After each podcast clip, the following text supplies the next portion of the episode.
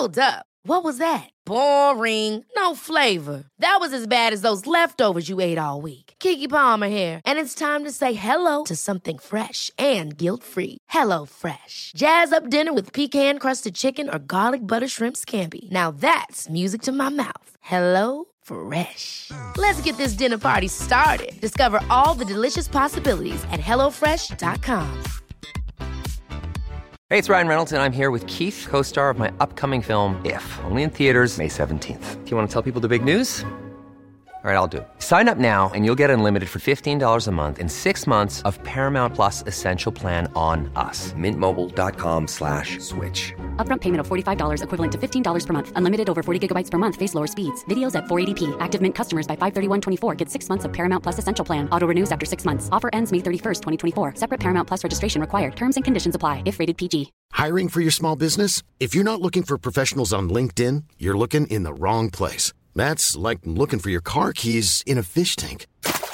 LinkedIn helps you hire professionals you can't find anywhere else, even those who aren't actively searching for a new job but might be open to the perfect role. In a given month, over 70% of LinkedIn users don't even visit other leading job sites. So start looking in the right place. With LinkedIn, you can hire professionals like a professional. Post your free job on linkedin.com/people slash people today.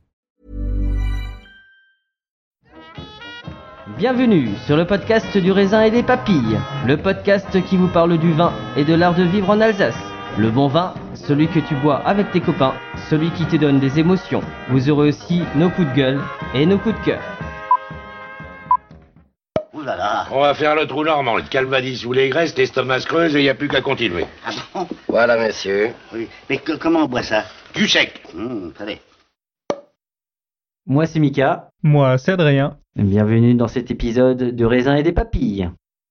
Salut mes sommes Salut Adrien Gates Salut Mickaël, euh, est-ce que tu ça va? Parfait, t'es presque au point. Tu es près du, tu, tu es presque au point. Euh, Aujourd'hui, je suis content parce que euh, on a on a la chance depuis maintenant euh, allez, un an qu'on tourne de rencontrer des vignerons, des, des connus, des peu connus, des nouveaux, des confirmés, des très confirmés. Euh, salut Jean-Michel. Mais euh, on a rencontré euh, des brasseurs, des chocolatiers. Mais aujourd'hui, c'était un de mes souhaits qui était également sur ma fameuse wishlist. Et, mais je voulais attendre un petit peu parce que d'autres podcasts avaient fait un épisode. Et puis je me suis dit, tiens, on va laisser un, passer un peu de temps, on va laisser, euh, on va laisser grandir un petit peu le podcast aussi. Et puis, euh, bah, L'arrivée euh, du raisin des papilles dans le Haut-Rhin, c'était aussi quelque chose qui était important, parce que même si nous sommes barinois, on aime quand même les Haut-Rhinois, mais si on peut pas les ta- taquiner, hein, c'est pas possible. Aujourd'hui, on est chez un, allez, on pourrait dire, on est chez Brahms, Mozart, un virtuose du vin.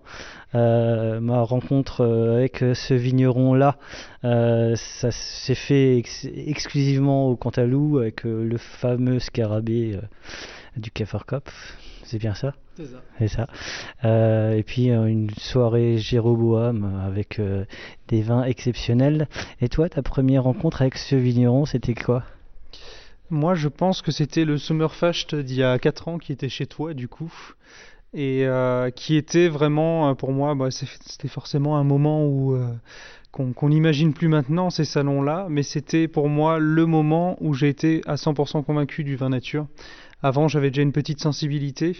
Et à faire cet événement-là et à voir que l'Alsace avait tellement de diversité, à proposer de terroirs avec des vins qui étaient complètement droits, où on se prenait des claques de d'émotion euh, à chaque stand. Voilà, c'était pour moi Christian Binaire, c'est celui qui m'a convaincu à 100% du vin nature par cet événement-là, euh, en tout cas quoi. Alors, vous, l'aurez deviné, de toute façon, c'est dans le titre, hein, comme toujours. Nous sommes chez Christian Binaire, nous sommes à Amerschwir. Euh, nous sommes chez Christian Binaire. Salut Christian. Hello, hello à tout le monde. Euh, bah, merci de merci de- d'avoir pensé à moi et de, de venir euh, jusqu'à chez nous pour euh, pour passer un petit moment ensemble. C'est vraiment cool. Wie geht's Ganz gut, ganz gut. Oui, lui il parle bien. Jean-Pierre Frick dit besser et il a raison. Il a raison. Euh, on va passer un petit peu de temps ensemble. L'idée c'est de parler de ton parcours, de, bah, de tes valeurs, parce que je sais qu'elles sont grandes et infinies, Euh, mais aussi bah, forcément de goûter un petit peu ce que tu fais, même si on connaît déjà, mais donner envie à nos auditeurs euh, de goûter. Euh, Est-ce que tu connais notre podcast? Oui, oui, oui, je connais. euh, bah, je, le suis depuis le début, depuis euh, la, naissance de cette, idée. Au début, je me suis dit, voici Shitstance, avec podcast, parce que bah, nous, on ne sait pas trop euh, à quoi c'est- qu'est-ce que c'est. Alors, mes, mes jeunes, on en a parlé à midi en mangeant. Euh, ils écoutent euh, volontiers beaucoup de, podcasts euh, tout, en, temps mort et ou, quand les vignes sont un peu longs. Et, je trouve ça bien, c'est vraiment une belle manière de s'éduquer, de s'ouvrir à autre chose, dans un monde où la, vidéo a, beaucoup pris de- de- d'espace. Je trouve que le son unique permet aussi de faire autre chose et de prendre le temps plus facilement de, de se, de se cultiver, de- de- d'entendre. euh, et puis en, en ces périodes Covid, c'est encore mieux parce qu'on n'a pas besoin de se déplacer, on- il suffit de vous écouter. Donc euh, bravo, bravo à toutes ces initiatives euh, dont, dont vous êtes vous, parce que je pense que vous êtes les seuls podcastiens, toi ou Podcaster. Podcasteurs, merci. Régional, on est les seuls. Voilà, régionaux, et je trouve ça vraiment chouette. Bravo pour l'initiative. On a, on a vraiment besoin de ça parce que euh, l'Alsace euh, a tout en main euh, pour, euh, pour euh, redevenir ou devenir une grande région viticole comme, euh, comme on en parle beaucoup d'autres. euh, et, et si ça, si ça décolle doucement, c'est parce qu'on a encore besoin de réunir un certain nombre d'ingrédients pour que les gens aient envie de penser Alsace et déjà en Alsace, parce que ça c'est pas gagné, mais aussi au-delà, mais sur- surtout en Alsace, en, par- en parlant de développement local. Et, et c'est grâce à vous, parce que ça permettrait de vulgariser nos valeurs et de les faire euh, les transmettre euh, par un autre moyen que le commerce, qui lui est toujours un peu plus pervers. Là, il n'y a, a- rien à acheter, il n'y a rien à vendre, c'est ça qui est cool. Et donc du coup, euh, il y, a, une sincérité dans, vos mots et dans, votre message qui va, qui va être beaucoup plus agréable que quelqu'un qui veut vous fourguer quelque chose, même si c'est plutôt quelque chose de vertueux. Donc voilà, je trouve ça vraiment cool. Merci en tous les cas de donner cette énergie et ce temps, parce que euh, il faut en avoir le- la, la possibilité. Et donc euh, voilà, on a de la chance. Comment tu t'es construit en tant que vigneron? Ah, ok. Alors, bah, écoutez, euh, pour moi, euh, même si mes parents m'ont donné le choix, je me rappelle très bien, j'ai été assez vite euh, euh, pris par cette passion d'être vigneron euh, dès, mon plus jeune âge.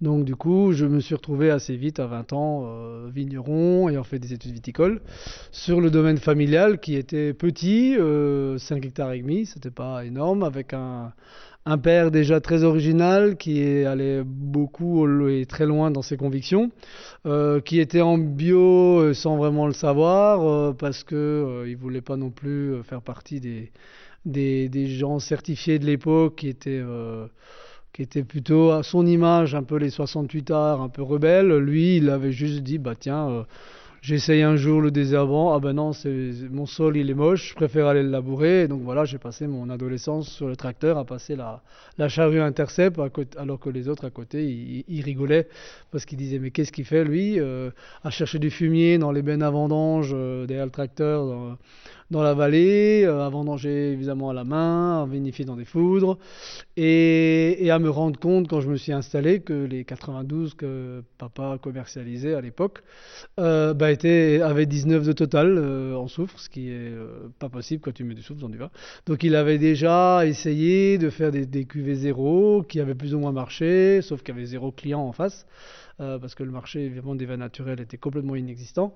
Donc il le faisait un peu euh, à tâtons, avec, avec honte, euh, parce que quand il y avait du dépôt, c'était une catastrophe, quand ça pétillait un peu, c'était le bordel. Et pourtant, c'est quelque chose qui me titillait quand même sérieusement par la valeur noble que, que ça a et par, la, et par le défi technique qu'il y a de, de- faire du vin juste avec du raisin.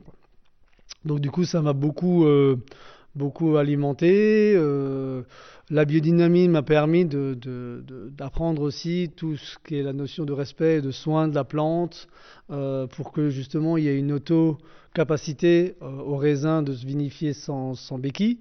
Euh, parce qu'évidemment, tout le mal qu'on va faire à une plante, que l'on va d'un côté stimuler par des engrais, le côté stressé par des, des pesticides, fait que bah, du coup, si tu n'as pas les béquilles en cave pour rattraper le coup, bah, tu, vas, tu vas dans le mur.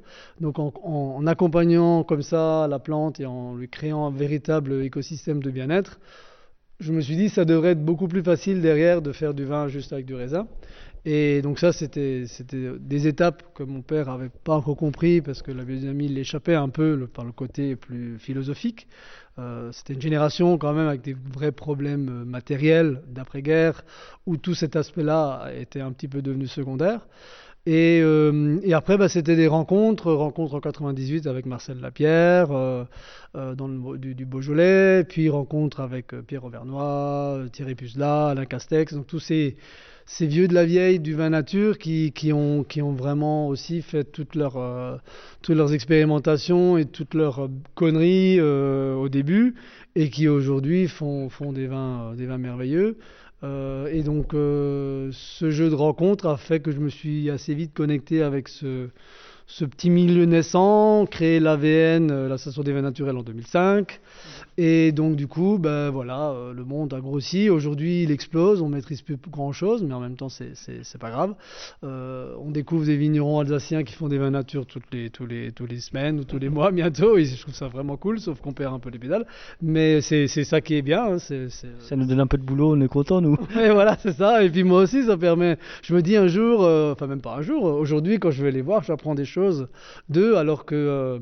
Comme, tu l'as dit, Adrien, euh, au début, j'étais un peu euh, pionnier, on m'appelle ça comme ça, où j'ai fait découvrir euh, le monde du vin nature avec le Salon des vins libres aussi, qu'on a fait pendant dix ans avec, avec nos compères Frick, Mayer, Schuller, où l'idée, c'était pas, pas de gagner de l'argent, parce qu'à l'époque, on était à des années-lumière de tout ça, enfin, on l'est toujours, mais, c'était de faire connaître le vin nature en Alsace, de se dire qu'il y avait d'autres vins, d'autres régions qui sont faits nature, qui peuvent être appréciés par les Alsaciens, et de, créer une communauté de, fans de vin nature en Alsace.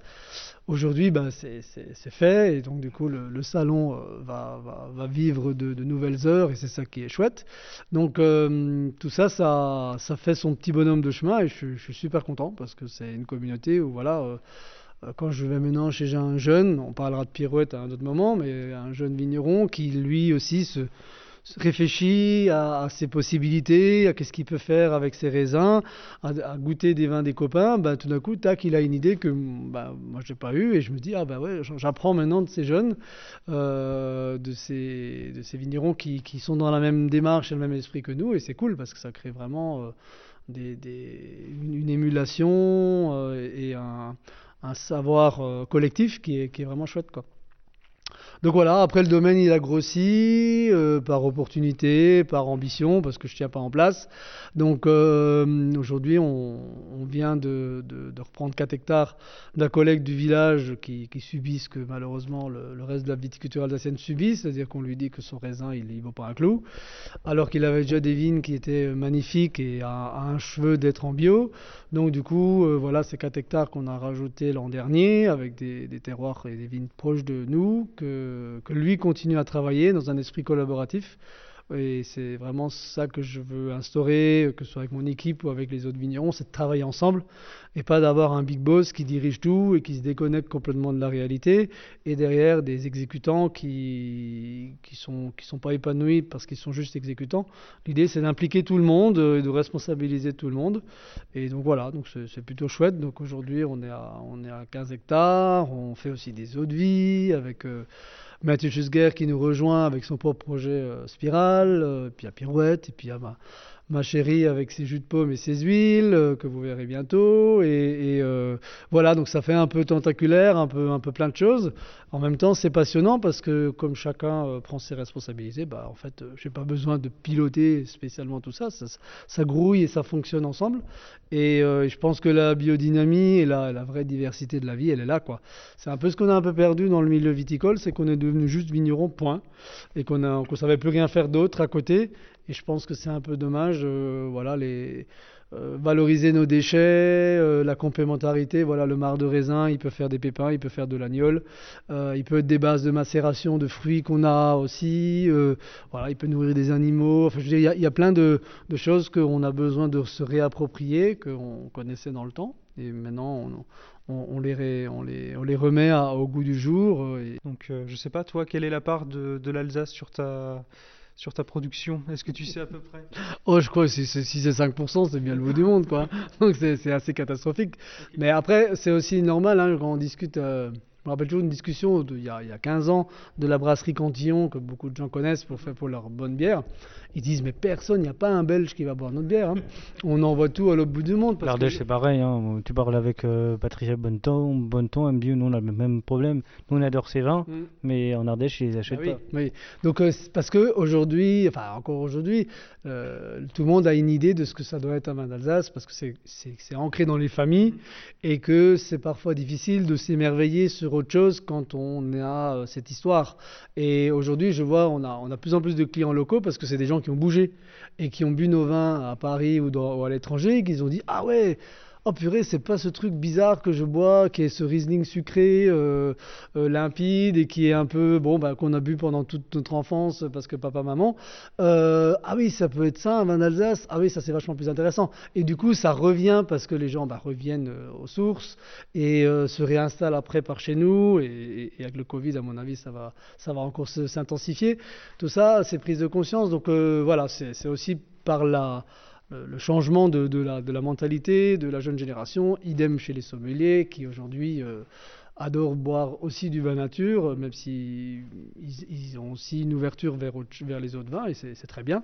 Euh, voilà, donc tout ça, ça, va venir. Je pense que euh, en forçant un peu, on va arriver à vendre 20-30% de nos vins en Alsace dans, le, futur. parce que la clientèle va s'ouvrir va se, va à ça, parce que nous, on va aussi en mettre ça en priorité.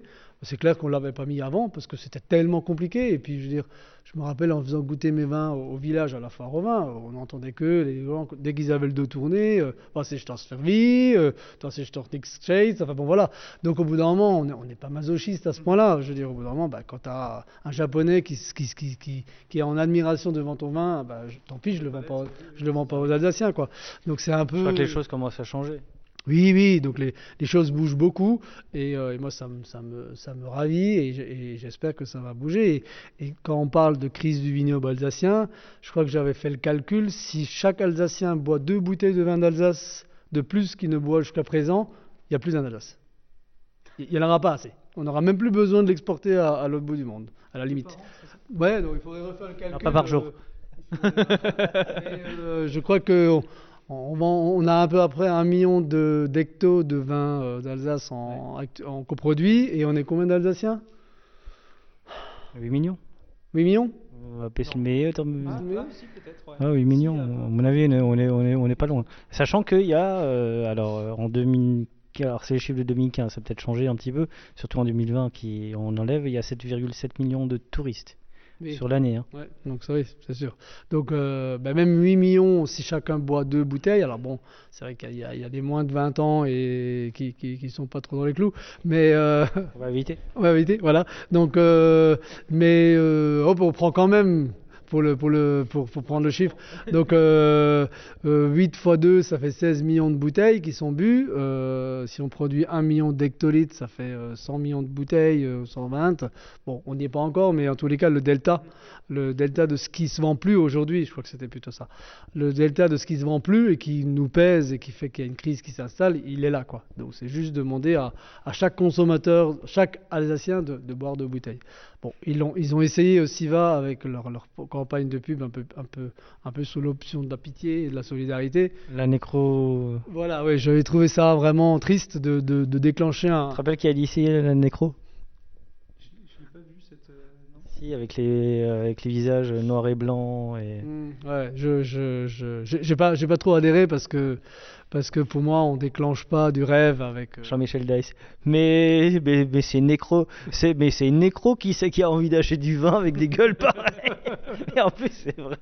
Oui, oui, j'ai, eu la même réaction. Euh, je trouve ça. Enfin voilà, pour moi, ils ont tapé à côté. Non, mais c'est, ça le problème, c'est que je pense qu'on on aurait dû accompagner euh, depuis longtemps Le vigneron alsacien, on lui a dit achète le dernier tracteur qui va bien, euh, mets ces produits-là dans les vignes, mets ces produits-là dans la cave, marque euh, Riesling, Xberg, Grand Cru sur l'étiquette et tu le vendras. Et tu gagneras ta vie, tu peux aller en vacances avec ta famille, construire une nouvelle cave et, bien vivre. Et on leur a raconté ça. Sauf qu'aujourd'hui, ça, ce modèle-là, il ne, ne, fonctionne plus et on, on les a juste pas prévenus. Si on leur expliquait par des formations payées par le CFPPA, Demain, tu planteras des arbres dans tes vignes, tu sortiras à nouveau la charrue, tu, euh, tu, embaucheras une boîte de com pour faire des belles étiquettes et tu feras des cuvées de macération et des pétnates et tu gagneras bien ta vie. Je suis sûr qu'il y a pas mal de vignerons qui vont le faire, sauf qu'on leur a jamais dit. Et le problème du, de l'Alsacien, c'est qu'il est quand même très... Euh, hein? Bisschen stur, et puis, et puis, et puis même, euh, il aime bien qu'on lui dise comment faire, et alors c'est le premier de la classe. Alors stur, ça veut dire têtu. Têtu, voilà. Il est, il est têtu, mais il est aussi peut-être euh, trop bon élève euh, dans, nos goûts. Dès qu'il y a une loi qui sort, il, il s'empresse de l'appliquer. Mais là, on n'a jamais fabriqué la loi de comment euh, faire l'Alsace de demain. Donc, définissons déjà, je ne dis pas que le vin naturel, c'est le seul produit qui va fonctionner demain, mais euh, donnons déjà des pistes aux gens, formons-les à ça, montrons-leur que ça fonctionne, et je suis sûr qu'il y a déjà 20% des gens qui sont euh, sceptiques à notre démarche qui vont dire Ah ouais, ah quand même, ah, pourquoi pas euh, Et parce qu'ils ont aussi des femmes et des enfants qui en ont marre de voir le papa euh, ouvrir le bidon avec des, avec des têtes de mort dessus. Euh, et, la bouteille de, soufre à la cave qui, quand elle fuit, ça pue, ça pique le nez et ça, et ça, fait pleurer les yeux. Donc, je veux dire, c'est. Je veux dire, les, gens, même si le vigneron il a un peu ch'tour, euh, ils ont une famille autour d'eux, ils ont et, ces gens-là, ils vont se dire ah c'est peut-être quand même pas tout à fait idiot tout ça. Donc je pense qu'il y aurait un travail d'accompagnement à faire qui serait moins catastrophique que de faire actuellement euh, ce qu'on fait, c'est-à-dire attendre que ça va plus. Comme ça, euh, ceux qui sont prêts, ils pourront racheter l'autre qui est pas prêt. Et puis du coup, bon bah c'est bien, ça, ça, ça, ça, redistribue les cartes, ça fera grossir encore les mêmes et puis faire crever les autres. Mais c'est, je trouve ça un peu triste quoi. Il y a un avantage, c'est que ça permet aussi de redistribuer les cartes à des nouveaux. On parle de la grange de l'oncle Charles, on parle de, plein de nouveaux qui s'installent. Donc peut-être parfois pour, euh, pour, faire une omelette, il faut un peu casser des œufs. Donc euh, voilà, je suis un peu mitigé entre tout ça, mais je pense que on pourrait, on pourrait rendre cette crise beaucoup moins euh, dure et grave, parce qu'entre-temps, c'est des drames de famille, c'est des, des, gens qui se séparent, c'est des gens qui sont, qui sont hyper anxieux. Et je pense qu'avec un accompagnement par notre profession, que qui, nous, finance quand même largement, euh, serait, serait la bienvenue. Bah, c'est parfait. Alors là, on est euh, dans la cave, dans le caveau, dans le chai. Alors, c'est une création d'un architecte, je crois bien, hein, si je ne me trompe pas. Oui, oui, j'ai fait un petit tour de, de caves qui m'ont fait vibrer. En fait, l'idée, c'était vraiment que quand je rentre dans un lieu, qu'il se passe quelque chose. C'est comme une rencontre avec quelqu'un. Soit il se passe quelque chose, soit il se passe rien. S'il se passe rien, c'est pas grave, mais c'est pas une personne avec qui j'aurais envie de, de, passer plus de temps. Et, et là, j'ai fait un peu le tour des différentes caves. Et c'est vrai que dans la cave de de Marie et, euh, Mathieu Bush, j'ai vraiment eu un waouh euh, qui est assez, qui était assez euh, puissant. Et donc du coup, je me suis, je me suis mis en lien avec l'architecte qui a fait ça, qui est Mathieu Winter, et qui est un gars assez extraordinaire qui, qui intègre la dimension à la fois énergétique, donc enfin qui intègre la, dimension énergétique sur les deux aspects, l'aspect vraiment calorique, donc bioclimatique. Euh, par rapport aux déperditions de température, et vous l'avez dit en rentrant, on est en plein hiver, il fait, il fait chaud là-dedans, alors qu'il n'y a pas le moindre chauffage en vue. Euh, et deuxième point, euh, la partie énergétique sur le plan vibratoire, parce que pour moi, il y a, il y a quelque chose de très important, c'est que le lieu dans lequel on va mettre notre vin et, notre jus, il y a des petites bébêtes qui sont très très fragiles, qui s'appellent les bactéries les levures. Elles n'ont pas de conscience et d'éducation comme nous, on nous a dit Ah ouais, être au 120e euh, étage euh, au-dessus de New York avec 25 Wi-Fi et, que de la ferraille, parce qu'on a une belle vue sur euh, Empire State Building, c'est vraiment bien. Et là, je suis bien. Ok, on a éduqué les gens pour leur faire croire que c'est bien et donc ils finissent par être bien quand même. Mais la levure, elle, euh, qu'on la mette là ou là, si elle est dans un endroit où énergétiquement ça ne fonctionne pas, je pense qu'on a quand même un peu plus de chances de, faire des vins déviants que lorsqu'on le met dans un bel endroit. Ça ne veut pas dire qu'on peut peut pas faire du bon vin dans un endroit où, un peu plus compliqué énergétiquement, mais dans les vieilles caves en pierre euh, qui ont une vraie, euh, une vraie vie, une vraie énergie, c'est quand même plus simple que de faire ça dans un hangar en tôle. Quoi. Euh, c'est comme ça, j'y peux rien. C'est le constat que moi j'ai fait. Depuis que j'ai cette nouvelle cave, c'est vrai que j'ai quand même des fermentations qui filent droit. Euh, et moins de problèmes, même si le labo euh, que vous rencontrerez, puisque c'est mes associés dans, dans l'aventure Pirouette, euh, au microscope, ils voient qu'il y a toutes les bactéries dégueulasses qu'il puisse y avoir dans le vin, sauf qu'elles ne vont pas s'exprimer. C'est quand même rigolo.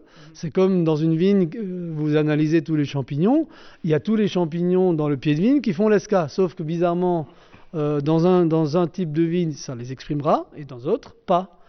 Et du coup, c'est là que les influences extérieures dans le, dans le mode de vie qu'on impose à la vigne ou à la levure qui vont avoir un impact. Ou comme nous, on est tous à peu près égaux à la naissance, et après, en fonction de notre éducation et du mode de vie, bah, on a un peu plus de chance, même si c'est jamais parfait, euh, de, tomber malade ou pas. Donc euh, voilà, c'est le constat que j'ai fait. Alors il y a un géobiologue qui est venu une fois que son pendu, il a dit oh purée, on se croirait dans un monastère ou dans une église là-dedans, tellement ça vibre. Donc euh, bah, très bien. Tu veux faire une prière? Alors je sais pas où est la Mecque, hein, par contre. Désolé les gars, selon les orientations. Oui, voilà. donc et voilà, je veux dire, on, se, on, ressourçait beaucoup dans les églises parce que c'est des lieux aussi qui ont été mis en place sur des, hauts lieux énergétiques, donc à des endroits qui, au niveau tellurique, sont propres, ce qui était le cas de ce bâtiment avant qu'on construise. Et après, ben, on a évité de faire les erreurs de mauvais mikado énergétiques où au-dessus de nos têtes on monte une charpente sans vraiment se poser la question du sens dans lequel a poussé l'arbre. Là on est, on est sous une charpente où l'ensemble des, troncs sont dans le sens où ils ont poussé. Donc ils ont toujours la tête en haut et, les pieds en bas, euh, ce qui est quand même un peu plus simple parce que euh, comme tout est polarité, tout est plus, tout est moins, euh, dans tous les matériaux euh, sur Terre, bah, c'est quand même plus simple d'assembler deux pièces euh, où le moins touche un plus, parce qu'il y aura une attirance naturelle. Sinon, si on met deux moins ensemble, bah, ils vont toujours vouloir se repousser. Et donc, ça ne va pas créer le même champ électromagnétique au-dessus de nos têtes et au-dessus de nos, foudres. Donc voilà, on y croit, on n'y croit pas, mais moi je me suis dit j'essaye, et puis bah, le constat il est là. Donc je, souhaite à, tout le monde euh, de, créer cet espace énergétique un peu plus agréable dans son quotidien, euh, dans, sa maison, dans sa cave, dans, son chez-soi, parce que je pense que ça, nous améliore la vie. Et voilà, on parle aujourd'hui de la 5G, mais à mon avis, il y a, plein d'autres choses autour de ça qui sont dans le même, euh, dans le même ordre d'idée. Voilà. Ah oui, ça dort, ça dort. Donc voilà, c'est parfois. Ouais. T'as as une pause là, il y a une parenthèse qui se crée, enfin, c'est super calme, c'est super. Euh, mm. Là, je ressens vraiment quelque chose euh, qu'il y avait par exemple à la cave de, de, Bruno et Théo Schlegel. Là, je trouve qu'il y, a un moment de pause. Quoi. On se rend compte qu'on est tellement bien ici que moi, je bossais, je peaufinais, j'astiquais, je nettoyais. Puis, oh putain, mais il est 11h du soir. Quoi. Et t'es pas fatigué et t'as as passé une belle journée.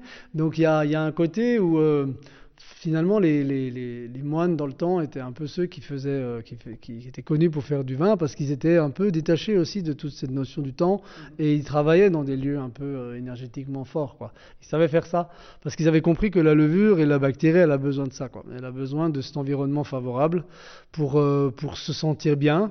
Et je pense aussi, la, deuxième chose, c'est que quand le vigneron est, serein par rapport à ses fermentations, il, envoie aussi quelque chose de positif à, la, cave en disant les gars, je vous fais confiance, ça va bien se passer quoi.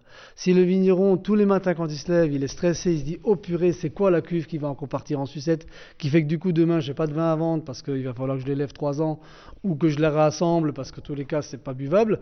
Vous imaginez le stress, c'est comme le, parent qui est, est devant son gamin et qui sait, qui dit surtout fais gaffe, tu vas sinon tu vas te couper avec le couteau. Qu'est-ce qui va arriver Deux minutes, le gamin, euh, il va se couper le couteau. S'il lui fait confiance, il lui explique comment fonctionner un couteau sans se couper, et qu'il lui fait après, euh, lui dit maintenant, Inch'Allah, tu te couperas une fois, mais pas deux. Eh ben, le gamin, euh, ça se passe bien.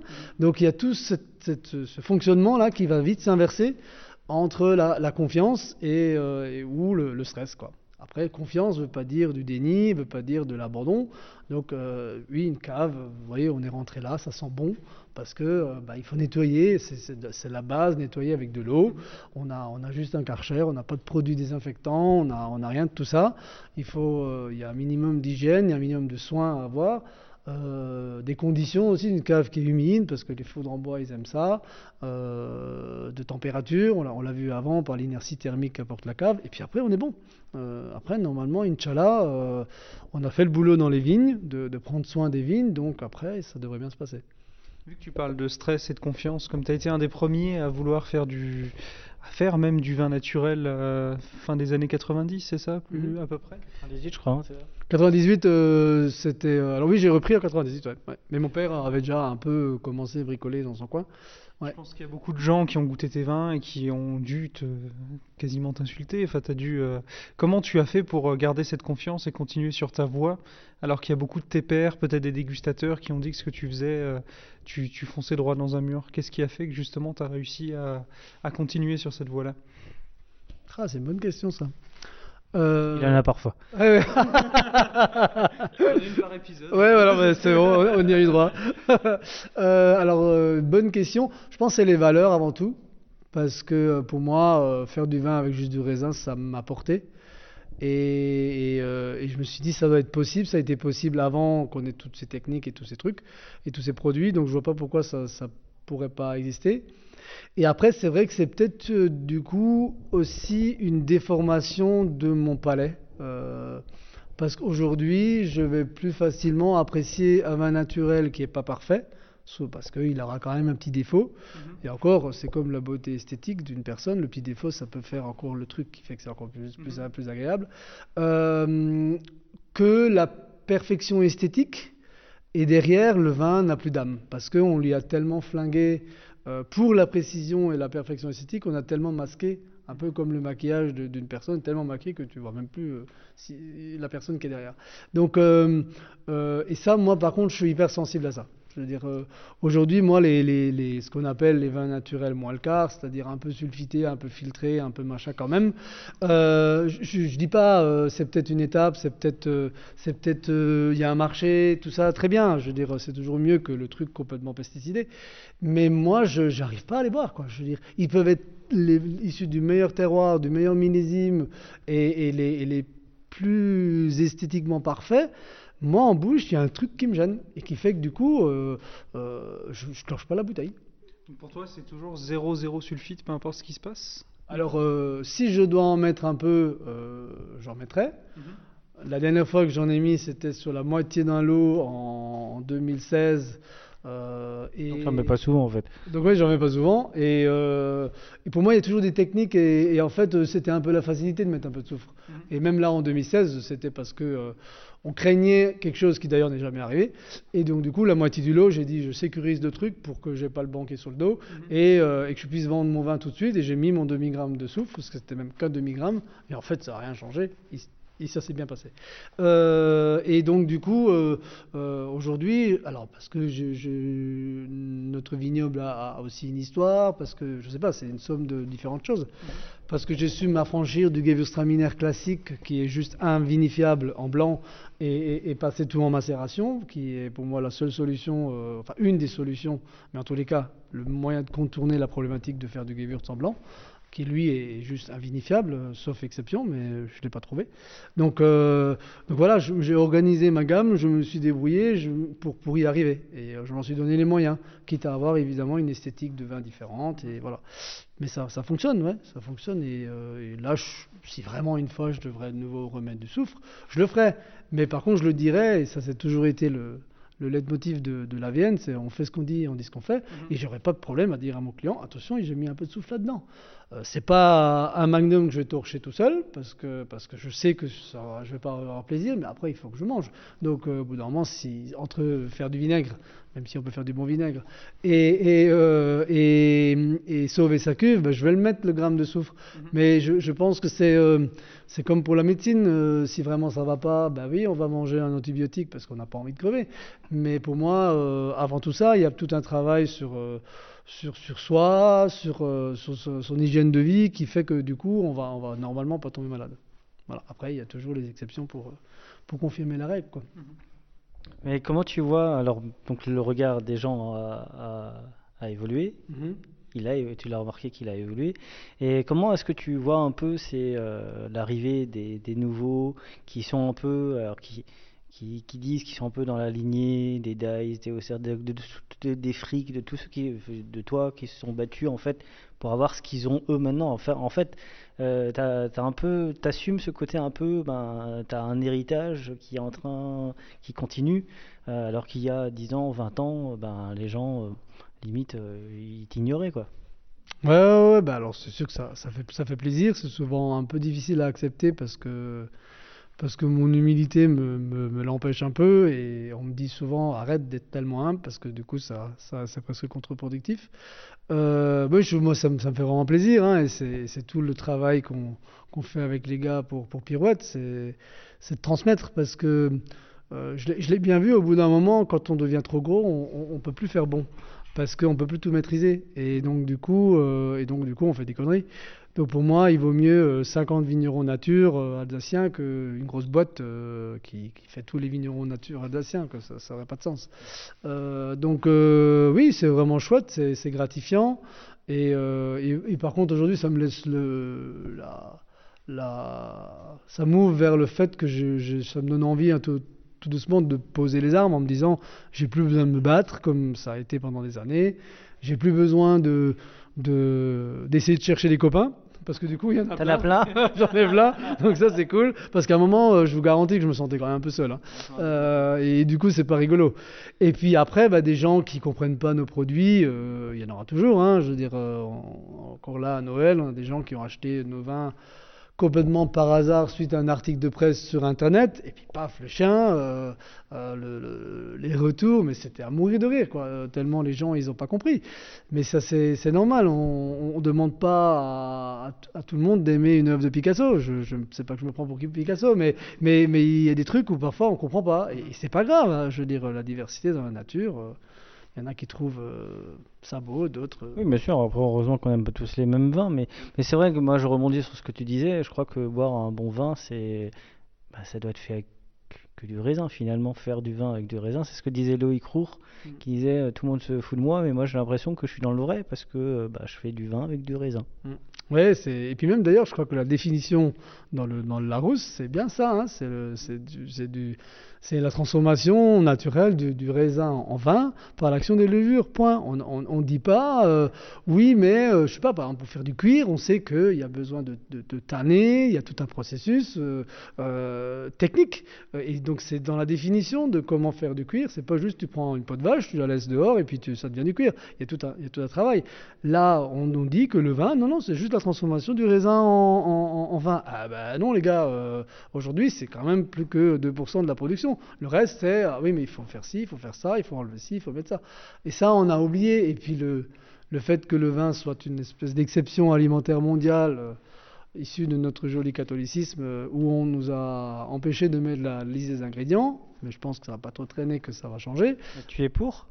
Ah bien sûr Non, je- je- m- non, parce que en fait, euh, je te posais la question parce que j'avais l'impression euh, dans le podcast des bons grains de l'ivresse que tu étais, pour, mais mais Ah ouais. je t'ai pas senti, je t'ai pas senti comme un ouf dessus? Ouais, ouais. Alors c'est vrai qu'à l'époque, euh, je, ça, ça venait juste d'arriver, tout ça, euh, de, de, de mettre la liste des ingrédients. Ce qui m'avait d'ailleurs surpris, tu vois. Ok, d'accord, ouais, ouais. Alors c'est vrai que parfois j'ai un peu de mal, euh, ma, ma compagne me le dit souvent, de, dans, dans les nouveautés, je, je- d'abord j'ai une réaction un peu, oula, attention, qu'est-ce qui arrive? C'est comme, euh, la permaculture, la conforesterie, je dis putain, maintenant on est en biodynamie, maintenant ils nous cassent les couilles avec autre chose, quoi.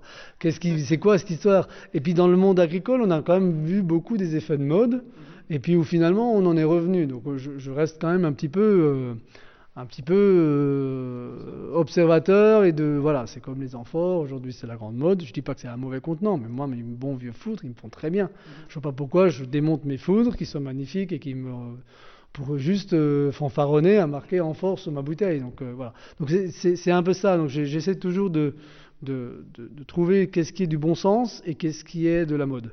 Donc euh, voilà, pour les ingrédients, euh, euh, c'est vrai que par rapport à, il y a quelques mois, aujourd'hui je me rends compte que ça a plutôt du sens, parce que moi je passe mon temps à écrire tout ce que j'ai pas mis dans ma bouteille, et que ce serait quand même plus logique que ceux qui mettent d'autres choses, ils l'assument.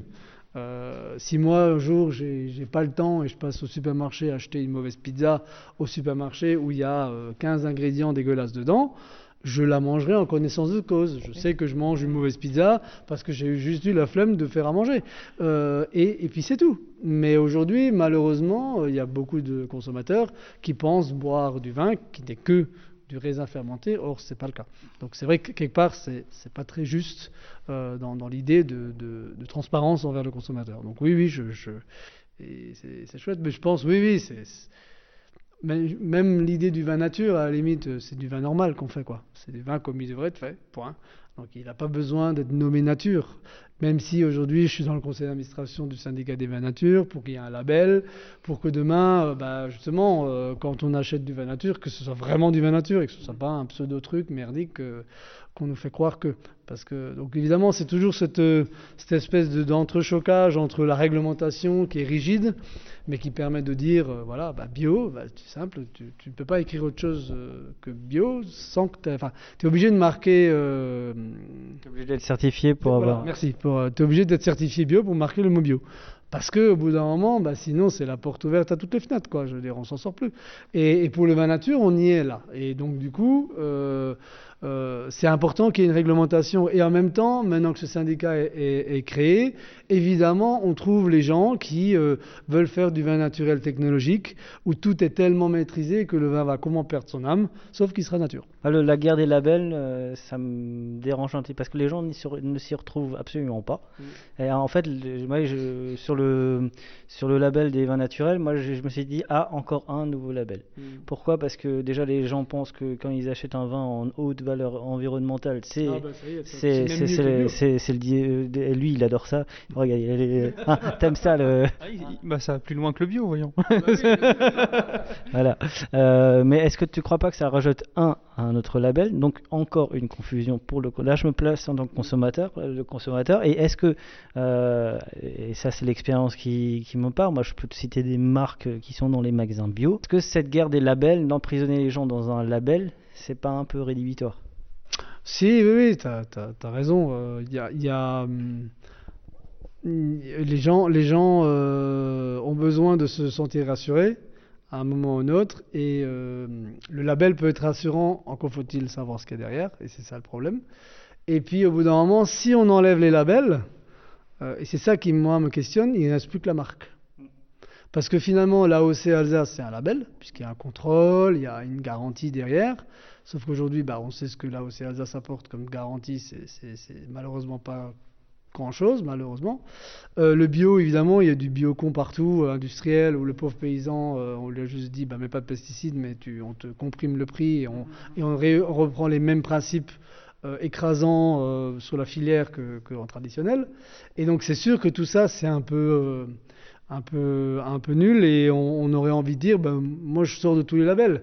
C'est le cas de plein de vignerons en nature qui disent moi je suis ni AOC, ni bio, ni rien du tout, je fais mon vin. Sauf que du coup, si t'es pas bon communicant, euh, bah, ah oui, c'est sûr. C'est vachement difficile quoi de faire son trou. Euh, donc du coup, euh, même si moi on me dit que je suis bon communicant, euh, j'ai quand même et que je sais malheureusement que les gens achètent mon vin parce que c'est du binaire et pas parce que c'est spécialement de l'Alsace et que c'est nature et que c'est sans soufre et que c'est machin et que c'est bio. Mais quand même, je me dis, euh, euh, le nouveau consommateur qui accède à ma bouteille, c'est quand même un peu rassurant de voir deux trois, deux, trois labels. Ben oui, moi j'ai toujours dit, euh, tant que je m'occupais un peu de l'Avla et tout ça, quand, quand, moi je suis rentré, je rentre chez un caviste, chez un client, et qu'il y a un copain, je dis purée les gars, bravo, vous avez trouvé le bon merci au revoir quoi. Euh, ça sert à rien, il y, a, y, a du monde devant nous. Après, s'il veut un produit particulier que l'autre il a pas, bon pourquoi pas. Mais je veux dire, moi, quand je, dans une démarche de, de, de prospection, allons chez, chez, ceux qui n'ont pas encore euh, goûté, qui n'ont pas encore une vraie gamme Alsace, et, et mais, mais n'allons pas euh, saboter le travail euh, qu'a fait le copain quoi. Je trouve ça plutôt bien. Euh, dis donc, t'as soif toi Ouais. Ouais, ouais, il commence à sursaut. Allez, place à la dégustation.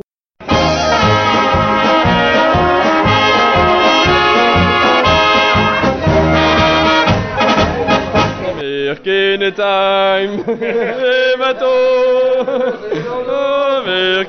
Time. Hop là, passe à la dégustation. Du coup, nous étions euh, dans la cave en bas, on est remonté, il fait un petit peu plus chaud.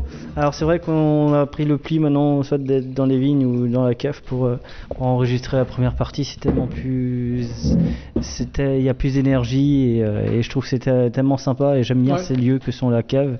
Et en général, le son est plutôt bien. C'est bien isolé. C'est bien isolé. Euh, du coup, on va commencer avec euh, le premier vin.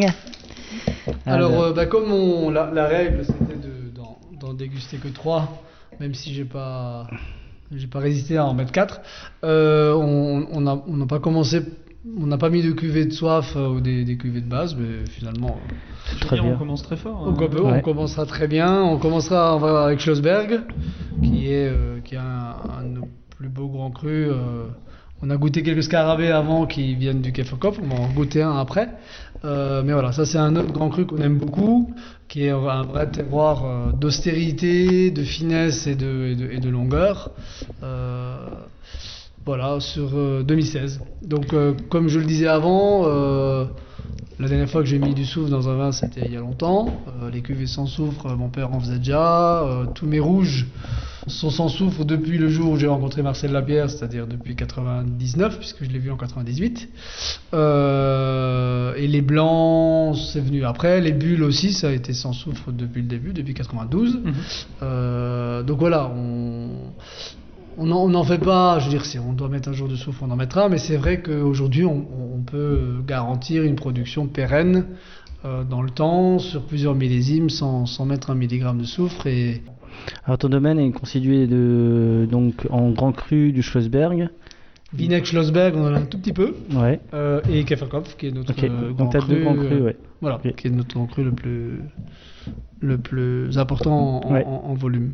Parce que c'est notre village, quoi, tout simplement. Je crois que c'est aussi le Kefferkopf qui est l'un des grands crus les plus connus en, en Alsace. quoi. Je crois que Oui, oui, alors il, il a, il a donné son image, euh, il a, il a eu des heures de gloire, euh, surtout vous qui êtes de Strasbourg. euh, à, moi, au début de ma carrière, il y a 20 ans, euh, les gens, euh, Kefferkopf à Strasbourg, c'était hyper connu. Quoi. Ouais.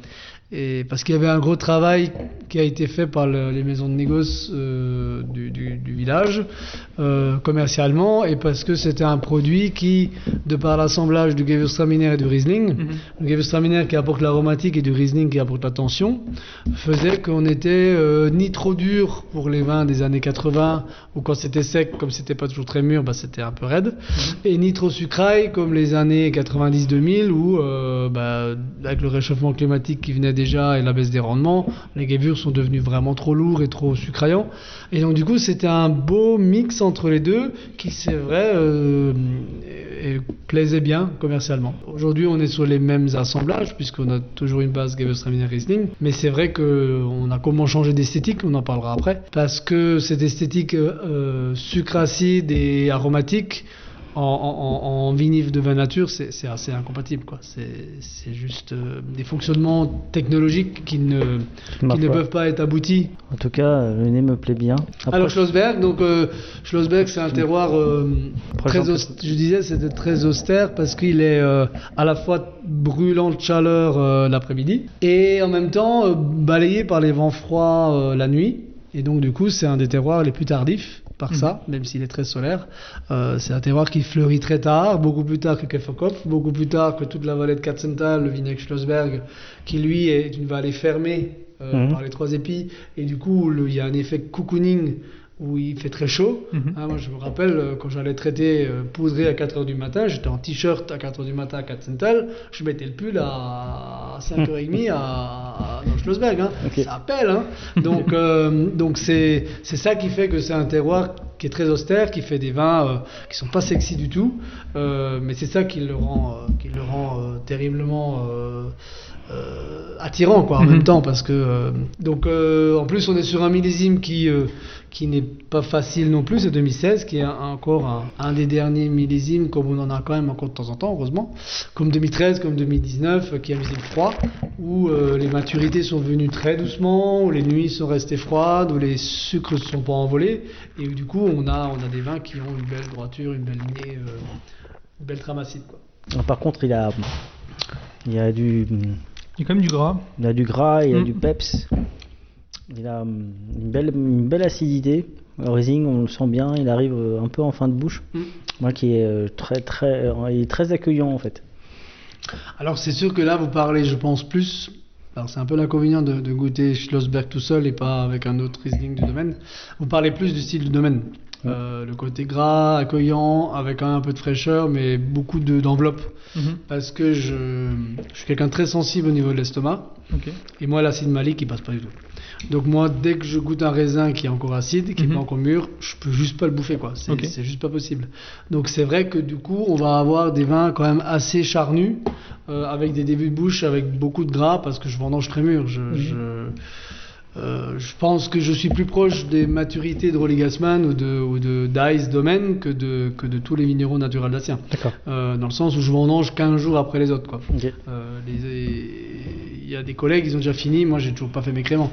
Donc, et je l'assume parce que, parce que je pense que j'ai jamais vu un sanglier ou un oiseau qui a bouffé du raisin pas mûr parce que à quelque part, bah, c'est que c'est pas digeste quoi. Après, euh, technologiquement, c'est vrai que faire des vins croquants, avenants, Mhm. faciles, glou-glou, euh, rigolos, euh, avec des acidités plus toniques, avec des bouches un peu plus, hmm, ben, pas maigres, mais tenues, c'est vrai que c'est plus avenant, mais, mais moi je j'aime bien ce gras, cette onctuosité, cette, cette complexité qui, euh, qui est un peu la patte du domaine. Et Mhm. puis euh, voilà, heureusement que ça plaît que pas c'est monde. équilibré dans un sens ou dans Voilà. l'autre, c'est très bien. Alors, Alors, c'est pas quelque chose de lourd et Voilà. de. Le Ouais. danger, il est là. Mhm. Et alors, c'est assez, assez formidable parce que cette année 2020, avec la sécheresse qu'on a eue, je me suis dit, ça y est, je vais reprendre un, un, un millésime avec des vins chiants à boire, euh, avec 15 d'alcool et lourd comme tout. Et en fait, tout le travail qu'on fait dans les vignes, euh, biodynamie plus euh, écosystème forestier, avec euh, presque plus de labour, avec presque plus de passage machine, donc plus de tassement de sol, donc une vraie vie de sol qui, qui est reboostée. On est allé visiter l'ISNER cette année avec l'équipe et finalement, euh, je, me- je remarque qu'on est presque plus Ah, êtes tellement loin de, de, de, de eux. Euh, même si on intervient encore un peu, on travaille le cavaillon, on a quand même encore un peu de passage machine, mais, on est, mais on est plus du tout dans, dans le système comme avant où euh, c'était propre, nickel, maîtrisé. On coupait l'herbe quatre fois dans l'année, on labourait l'autre rang trois fois dans l'année. Là, on a peut-être fait un passage dans l'année et, euh, et on n'a jamais coupé l'herbe, on n'a jamais roulé au, couché au holofaca parce qu'en tous les cas de l'herbe, il n'y en avait pas beaucoup. Euh, et donc tout ça fait que on, on arrive quand même à garder des fraîcheurs dans les vins parce Mhm. que bah, les sols sont jamais brûlants, ils sont toujours couverts comme, comme un, sol de montagne Mhm. et, de, et de forêt, pardon. Et euh, mais ça n'empêche pas de pousser les maturités à l'extrême. Euh, c'est sûr qu'on est sous le fil parce que parfois on peut basculer euh, dans le côté obscur où on va Mhm. tomber sur un vin un peu plus lourd. Euh, Aujourd'hui, j'ai quand même une autre carte, de, de- un autre joker quand ça m'arrive, parce que quand on doit vendanger euh, 15 hectares et que ça mûrit très vite, il y a un moment où tu as une deux vignes, tu te dis, bah, celle-là, tant pis, je ne pourrais pas. Mhm. Euh, Il y a, il y a d'autres options, hein. les élevages longs, ça fonctionne très bien, parce que le, le fait d'élever longtemps, et c'est la cave me permet ça aujourd'hui, Mhm. euh, et puis l'âge du domaine aussi en termes de, de- de finances, c'est de, de trouver de la fraîcheur et de l'élégance par l'élevage long. C'est le principe du vin jaune où, euh, où, où on va, avec les élevages longs et l'oxydation, baisser la part organique du vin. euh, donc l'alcool, Mhm. la structure, la largeur du vin, et on va exprimer du coup plus la minéralité, parce qu'il y a toujours un effet de balancier dans un vin euh, entre la part organique Mhm. et la part minérale. La part minérale viendra de ce qu'on va puiser du terroir, donc plus la vigne est en bonne forme et dans un grand terroir, plus elle va chercher de minéraux. Et la part organique, ça va être justement par la façon dont on va stimuler la vigne. Si on met euh, beaucoup de fumier, euh, beaucoup de rendement, beaucoup de plus, plus, plus, on va fabriquer beaucoup de sucre, beaucoup d'acidité, beaucoup de plein de choses qui vont donner beaucoup de volume au vin, mais qui vont empêcher à la minéralité de s'exprimer. Donc, euh, donc c'est toujours là un équilibre à trouver. Et je pense qu'avec notre travail en vigne, euh, ça nous permet quand même de pousser les maturités à l'extrême, où on arrive justement sur ce pépin hyper mûr, brun, et sur ce, ce graal de goût qui va donner beaucoup de complexité au vin. Je sais que Bruno Schlegel du domaine Lissner disait, euh, voilà, il attend presque que tu puisses les cueillir comme ça, que le grain, euh, que la baie puisse, euh, voilà, sans sécateur, que, que tu puisses l'avoir, quoi. Donc, je pense que. Et ça, ça m'a vraiment scotché cette année quand on est allé visiter chez eux, c'est que lui aussi pousse les maturités Mhm. et, et lui aussi fait des vins qui sont droits et cristallins. Mhm, mhm. Alors que ceux qui vont euh, intervenir plus à faire des vignes euh, en biodynamie un peu plus maîtrisées, dès que ça dépasse une certaine maturité, et avec le réchauffement clima- climatique c'est quand même souvent le cas, euh, soit ils tombent dans des vins invinifiables et lourds, soit ils vendent en jour avant, mais du coup, euh, il, il- il manque, il manque pour moi, Mhm, mais par mhm. contre ça n'engage que moi et à la limite des gens qui aiment mon vin, il manque un petit truc quoi. Et moi ce truc là, il, il, il me, il, me fait, il me fera pas vibrer et je vais plus me lasser de cette euh, simplicité mais, mais qui est presque un peu moins noble et du coup ça génère chez moi un peu de l'ennui. Alors que là, euh, dans, dans, dans, dans les vins de Théo Schlogel ou d'autres vignerons, euh, peut-être d'autres régions françaises, je, je trouve cette complexité, cette, ce, ce côté un peu 4D dans le vin, euh, alors que sinon on a quelque chose d'un peu plus euh, monolithique. Complètement, ouais. C'est vrai que d'habitude, je recherche des vins avec beaucoup de tension. Ouais. Et là, il y a effectivement cette attaque un peu plus ample, euh, avec un peu plus de gras. Il y a quand même ce petit côté salin légèrement sur le bout de la langue euh, que- qui vient après. Donc, euh, moi, je, je trouve ça très équilibré, justement. Je trouve ça très Ouais. gourmand. En tout cas, moi, je valide. Très droit aussi. Enfin, c'est, je pense que tu, Ouais. tu arrives à convaincre les gens qui sont pas forcément intéressés par le vin nature avec, euh, avec ce vin-là. Mm. Non Ouais. Oui, oui, Oui, il est Oui, très. droit sur le plan euh, de la cité ou sur le plan de, de l'esthétique? Plutôt de l'esthétique. Oui, pour le coup. oui, c'est Ouais. sûr. ouais. Mhm. Oui, oui, c'est clair. C'est clair, ouais. C'est- C'est pas- c'est pas un objectif, hein. C'est, c'est, euh, j'ai jamais voulu lutter contre, euh, contre Oui, les, contre les déviances. ouais. C'est juste que bah, euh, j'ai, j'ai cette chance-là que globalement, euh, Mhm. On- n'a pas de vin trop tordu, quoi. Et, euh, et, et ça, ça, me- ça me, ça me, alors c'est- des chemins hein, qui sont très longs euh, dans, dans le travail de la vigne et dans la psychologie du vigneron. Je le vois avec nos vignerons pirouettes. euh, Il y a quand même une relation, c'est sûr, c'est jamais de cause à effet, c'est comme le cancer, c'est jamais simple, c'est toujours multifactoriel, mais il y a quand même un certain nombre de, de- de- de règles à, à respecter. euh, et après, de, sérénité personnelle du vigneron, parce que plus tu as du stress, plus ce stress, tu le, tu le, tu le, Transmets. tu le transmets au vin. Et je veux dire, c'est comme quelqu'un qui s'occupe des plantes dans une maison. Si elle, si, si elle dit, ah putain, elle va crever cette plante, bah, c'est sûr qu'elle va crever. quoi. T'as beau l'arroser, elle va finir par crever. Quoi. Donc euh, voilà. Tu n'as pas la main verte Je me, re- je me reconnais un peu là-dedans. Ah ben voilà. Donc euh, moi c'était même ça dans le temps. Hein, je, je- toujours, euh, j'avais toujours peur des jeunes, des jeunes vignes qu'elles crèvent parce que c'est petit, parce que t'as jamais le temps. Euh, en bio, on est toujours un peu à la bourre en été. Donc oh purée, ça y est, euh, j'ai oublié de la traiter, elle est, elle est pourrie de mildiou. Ou alors il y a tellement d'herbes qu'on voit même plus la vigne là-dessous. et, et donc résultat, bah, je, je, je plantais mes, mes, mes, mes, mes jeunes vignes. Et, et aujourd'hui, par contre, je, je, leur fais plus confiance et je, me sens plus serein et, et je me suis scotché de voir combien elles sont belles, quoi. Alors qu'on s'en occupe pas plus. hein. Donc, euh, Tant mieux, Voilà. Donc, oui, ça, ça, ça fait un peu, euh, un peu bizarre, mais c'est quand même comme ça. C'est cool. Donc voilà, Wischlossberg, c'est un an de foudre, euh, c'est pressurage direct, euh, ren- rentrée mûre et tard, euh, et c'est pour ça que ça fait quand même 13 et demi d'alcool, parce que sur un millésime froid comme ça, ça fera pas plus. Et, et zéro filtration, zéro soufre, juste un an après, on a pompé le vin du foudre qu'on avait rempli 11 mois avant, et, euh, et on a mis dans une bouteille. Toujours euh, capsule vert du coup Alors bouchon vert, ouais, Ah, j'ai, bouchon. Aujourd'hui, les, les cas de bouchons sont devenus très rares Mhm. Parce que euh, bah, où que je sois et dans le monde et quel que soit le jour et la bouteille, euh, quand j'ouvre la bouteille, c'est bon. Alors que le liège, c'est la misère. Mhm. Je veux dire, tu peux investir dans n'importe quel liège, tu es toujours emmerdé par euh, par le vin qui goûte pas bien, qui est bizarre, qui est différent, qui est truc. Alors on dit que c'est la lune, que c'est le calendrier, que c'est parce qu'on est fatigué, c'est tatati tatata. C'est juste que c'est un bouchon de merde, c'est tout. et et il, a- il peut coûter 10 centimes comme, euh, comme 2 euros, c'est toujours le même cinéma.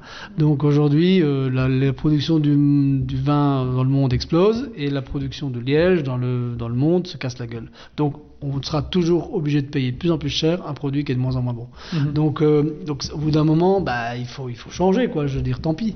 Euh, voilà, le, le bouchon vert, c'est beau, c'est facile. T'es perdu dans la forêt, t'as même pas de tire-bouchon, tu veux boire un coup, bah, tu peux ouvrir ta bouteille. C'est quand même pratique. c'est joli, euh, c'est recyclable. Contrairement à la capsule à vis qui est plus compliquée parce qu'il y a Ouais. du métal. Et... Moi j'ai fait le deuil du bouchon liège et aujourd'hui j'ai j'ai plein de vieux millésimes qui, qui sont élevés, euh, de vins élevés en, en bouchon verre et les vins sont extraordinaires. quoi. Donc euh, il y a, y certes moins d'échanges, Mhm. moins de porosité. Donc comme tout est sans soufre, c'est plutôt un avantage parce qu'il n'y a pas d'oxygène qui rentre. C'est parfois à se poser la question si finalement l'arrivée du bouchon n'était pas parallèle à l'arrivée du sulfitage. Et que comme pour le, le reste, on nous a dit qu'il fallait Ouais. euh, mettre le produit euh, parce qu'on avait fait la, créé la misère avant. Donc euh, parfois je me pose cette question, je dis pas que c'est ça, mais, mais c'est quand même assez rigolo. Et aujourd'hui, bah, du coup, à part le fait que les vins peuvent être un petit peu fermés, parce que c'est clair, comme le vin il continue à être vivant dans la bouteille et qu'il est dans une boîte complètement étanche, il a plutôt tendance à se fermer qu'à s'ouvrir. Mais ça, Mhm. c'est très bien. Les carafes, on les a pas faites pour les chats. Donc, euh, dans ce cas-là, il suffit de passer en carafe et le vin retrouve son éclat et, et- et s'ouvre. Et c'est quand même plus simple à gérer que de d'avoir une bouteille un peu daubée par un goût de bouchon. Bah là, dès l'ouverture, je l'ai trouvé bien. Enfin, le Schosberg Ouais, n'était pas ouais. du tout. euh, Non, oui, ça oui, oui. ça va. Mais ça, c'est- ça, peut pas arriver. Hein. Ouais, bien sûr. une cuvée et bah, les sommeliers, c'est leur job. Quoi. Dire. Alors là, on va sur un autre terroir de granit, euh, dans le prolongement du Grand Cru Vineck Schlossberg, mais sur un terroir qui s'appelle Hinterberg, qui veut dire euh, derrière, euh, derrière la montagne. Donc c'est le fond de vallée.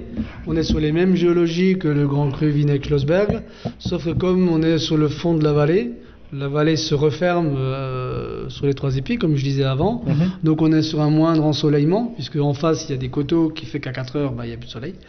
Et donc du coup c'est un terroir propice, euh, enfin c'est un, oui c'est un terroir, un climat propice aux pinots en général, qui ont la chance de mûrir plus vite parce que euh, un Riesling dans ce secteur-là pourrait certaines années manquer de maturité. Euh, et donc du coup, là, c'est une, euh, une complantation de, de Pinot en général.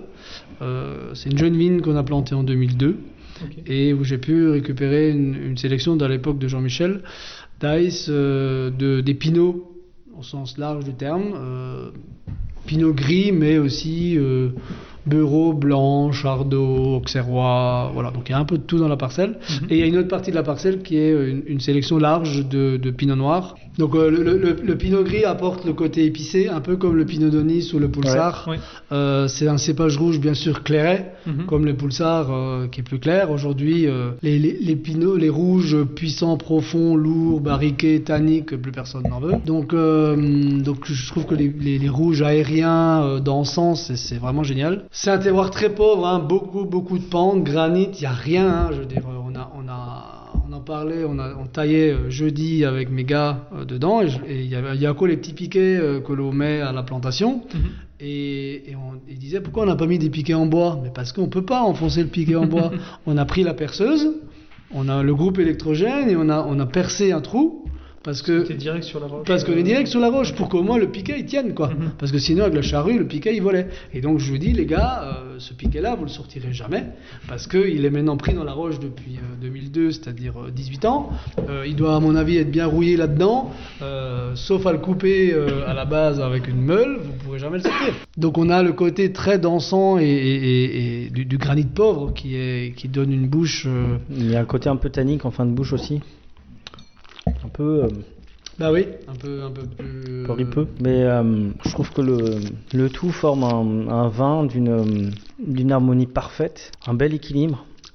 Une intensité, une fraîcheur, une, il y a, il y, a un- il y, a, il y a une émotion. En fait, en fait, je trouve que ça m'avait déjà interpellé avec le scarabée la première fois que je l'ai bu.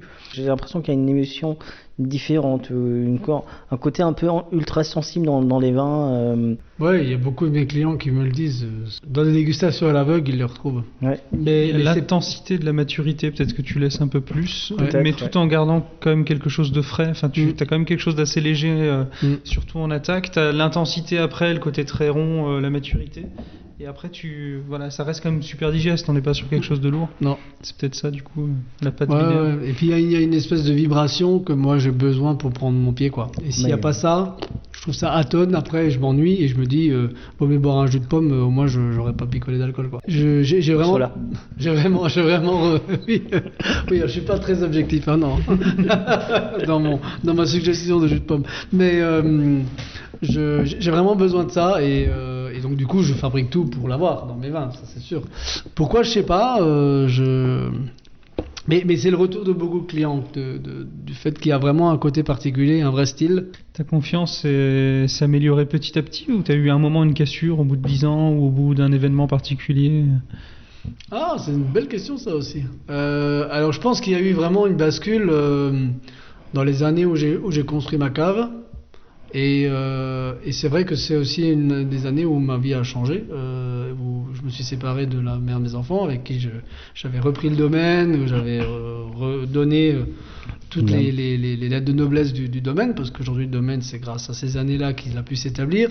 Mais du coup je me suis retrouvé après seul, et aussi plus détaché de mon père, qui était encore très présent aussi, parce que c'est un peu la génération où, où les parents sont très dans les Ouais. pattes de leur enfant, euh, ce, qui est, ce qui pour moi est catastrophique euh, et qui empêche beaucoup de, de jeunes de s'exprimer. Et, et c'est bien la misère de notre Alsace aussi, de, pa- de parents complètement euh, omniprésents, anxieux et, et trop, et trop, euh, trop dirigistes. Mais bon, bref, c'est des histoires de génération. Et euh, je pense qu'il y a eu une cassure aussi à, à ce moment-là. Mhm. L'implosion de, de, ce- de- de- de ce qu'on avait construit, de ce schéma traditionnel, a fait que euh, je me suis vraiment euh, épanoui, moi, dans mon nouveau lieu, Mhm. euh, seul, euh, parce que mon père, cette cave bizarre, toute tordue, il trouvait ça complètement incongru. Euh, et puis, euh, ben, sans, sans l'autre personne avec qui j'ai tout partagé, Mhm. euh, parce qu'elle n'était plus là. Et donc, du coup, ça m'a... Je me rappelle Pierre Gassman, qui est un vieux copain de classe, même si s'il s'il fait pas les vins comme moi, mais, mais qui est vraiment un copain de classe, et je lui ai dit, mais purée, mais comment je vais m'en sortir, quoi? Je vais pas y arriver. Il a dit, mais si, tu verras, les vins seront meilleurs. Et, et depuis 2013-2014, euh, j'ai mes, mes- mes principaux importateurs qui me disent, il y y a de l'éclat qui est arrivé dans, dans mes vins qu'il n'y avait Mhm. pas avant. Donc voilà, donc je dis pas qu'il faut tous construire une cave et divorcer pour arriver à faire des bons vins. Ça, c'est un peu cher payé quand même. Mais, euh, mais c'est vrai que du coup, on, on- ça rejoint un peu mon sentiment, c'est que quand Mhm. tu as les coups des franges, que tu es bien dans tes bottes et que tu pas euh, tout le temps accaparé par un problème de famille, de pognon, de trucs, Mhm. de muches, c'est là que tu peux kiffer quoi. Voilà, donc Pinot Interberg, donc euh, voilà, c'est du vin blanc. Et- Allez-y, on finit par un liquoreux sans souffle parce que j'adore les liquoreux. Tellement pas à la mode. entend quelqu'un euh, Ouais. micro en tout cas. Ouais, alors euh, ouais. J'adore les liquoreux. J'étais en train de me dire, attends, j'ai bien compris ce qu'il a dit. Non mais c'est parce que je deviens vieux. Le, le vieillissement est un retour à l'enfance, donc c'est normal qu'on préfère. Alors moi j'aime bien, mais à petite dose. Oui, oui, bah moi aussi, à Voilà, petite dose. euh, je te- Mais, je te bois pas une bouteille, quoi. L'intérêt, c'est de, c'est de, c'est d'avoir des liquoreux aussi qui ont de la fraîcheur.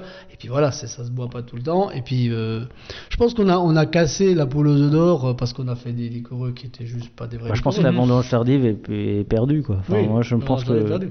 Parce que Est-ce- les, les- les vrais bons liquoreux, ça, ça se fait à partir de 19, 20 en potentiel. tu me parce diras, qu'il y a le- vraiment du botrytis. La vendange tardive, elle. Tu me diras, le Sauterne a bien réussi à, récu- à récupérer, donc. euh, Ouais, mais je- Sauternes, ils sont en crise. Dans hein. ils sont pris sont aussi, aujourd'hui ouais, oui, bah oui. Non, non, non, c'est mort. Hein. C'est- dommage parce que euh, comment je me suis installé dans les années 2000, euh, le Riesling et le Pinot Noir, ça se vendait pas. hein. Non. Tout le monde voulait du Gewürz avec du sucre résiduel, il ne faut pas l'oublier. Ouais. Euh, donc je veux dire, euh, aujourd'hui, personne ne veut de liquoreux. Je me dis, dans...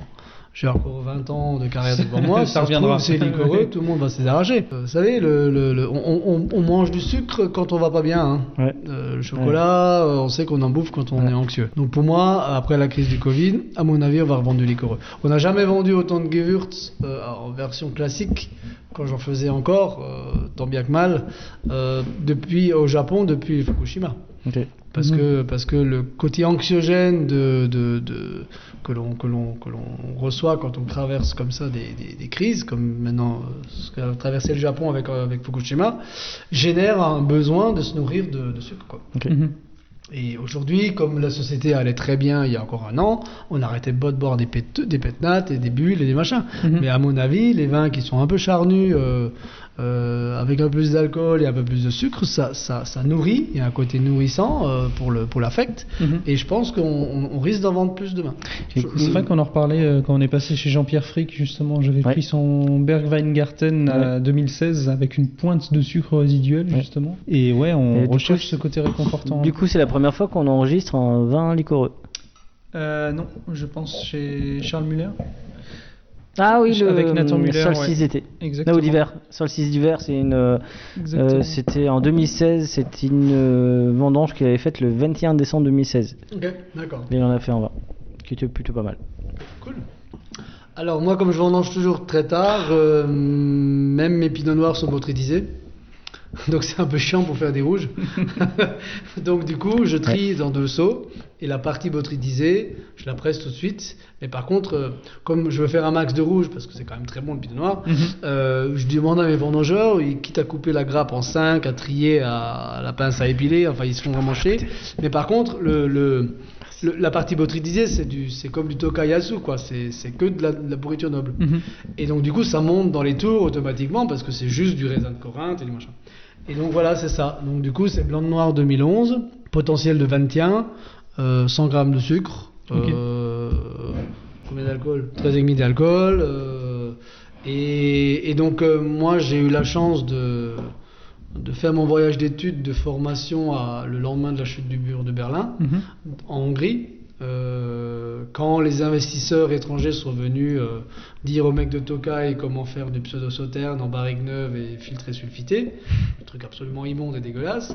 Et, euh, mais par contre, j'en étais allé voir par les chemins de traverse Mhm. des producteurs qui faisaient du Tokai à l'ancienne pour les Russes, où les barriques étaient recouvertes de moisis et les vins étaient en élevage long, sans soufre, en oxydatif. Ok. Et du coup, ça faisait des liquoreux bah, comme ça, euh, euh, ambrés, Mhm. euh, oxydatifs, et, euh, et qui se s'autostabilisaient par le temps et par l'oxydation.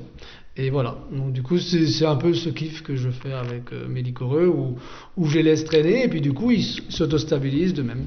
Donc tu peux faire des liquoreux sans soufre grâce à cette euh, oxydation et euh, parce que le taux de sucre est beaucoup plus élevé que sur Ouais. des. Alors, il est, il est liquoreux, oui, mais il n'est pas, enfin, il n'a pas un sucre euh, insupportable, quoi. 100 grammes de sucre, ça envoie. Hein. Il est là, mais je trouve qu'il n'est pas, hum, il est, il est pas gênant. Tu en penses quoi euh, Ce que tu veux dire, c'est que c'est pas lourd et que ça reste pas lourd. digeste. Mais le sucre, tu l'as quand même sacrément dans la bouche. euh.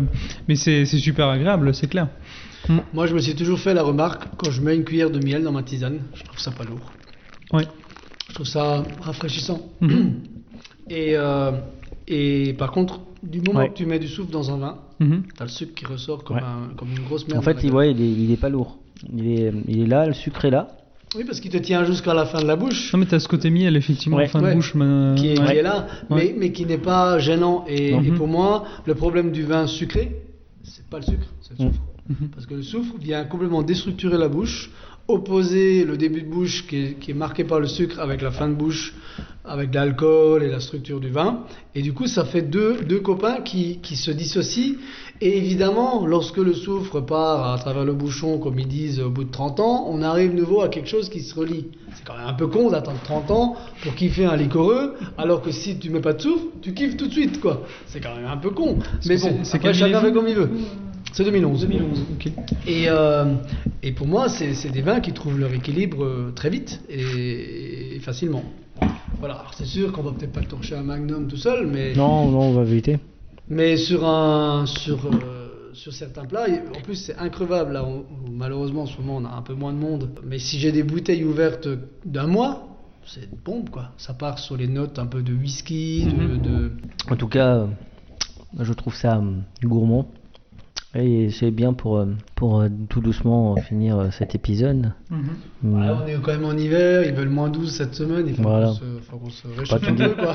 tu me diras la semaine dernière, il a fait assez bon. hein. Oui, c'est vrai, la semaine dernière, c'était le printemps, hein, c'est clair.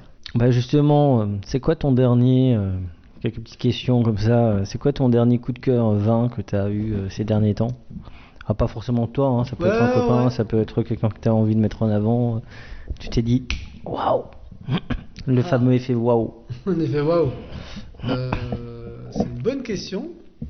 Avec ces, ces conneries de Covid là, je, je- je consomme quand même moins de vin, ce qui me fait du bien. Tu n'échanges plus sur des salons. J'échange moins sur les salons.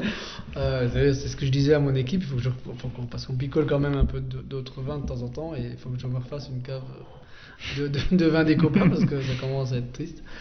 Euh, Bon, euh, les copains, euh, si jamais vous vous ennuyez, vous passez à Merchir. Voilà, c'est ça. Voilà, on a on- on échange des bouteilles, merci pour l'annonce. Tout se fait par réseau maintenant. Christian Miner cherche vin de copains. Pour soirée entre Pour, pour soirée entre copains. Je crois que je vais mettre ça ce soir sur Voir PS. Christian Miner cherche. Demain, je vais en avoir des camionnettes pleines quoi. Christian Miner, PS, Christian Miner cherche un de copains. PS2, je, mettez-moi au moins dans le coffre. Ça fait un peu site de rencontre, euh, mais pour échange de main, quoi. Moi, je pense qu'un un wide dating, ce serait pas mal. Bah écoute, euh, oui, et tu mets ton coup de cœur euh, sur 80 et tu ne matches qu'avec des gens qui ont eu les mêmes ça. coups de cœur que toi. C'est euh, ça. écoute, Ah ouais. euh, Il y a quelque chose à faire là-dessus. euh. Et du coup, c'est une sacrée colle que vous me dites là. Le Ouais, je sais, j'aime bien. Le dernier kiff euh, de vin. Tu sais qu'en plus, je, je, je suis tellement spontané qu'il y a des moments où je, je, vais, je vais complètement adorer. Et, mais euh, alors, j'ai ma mémoire qui me fait défaut là. Qu'est-ce que je vais, qu'est-ce que je vais retrouver dans mes, dans mes derniers moments? Peut-être au vendange. J'aime bien pour Ça alors? Putain, la colle Alors c'est vrai que je suis plutôt dans une période où, où je, où je picole moins. Et donc du coup, je, on, a, on a passé presque même des vendanges un peu sages. À moins, à moins faire les cons.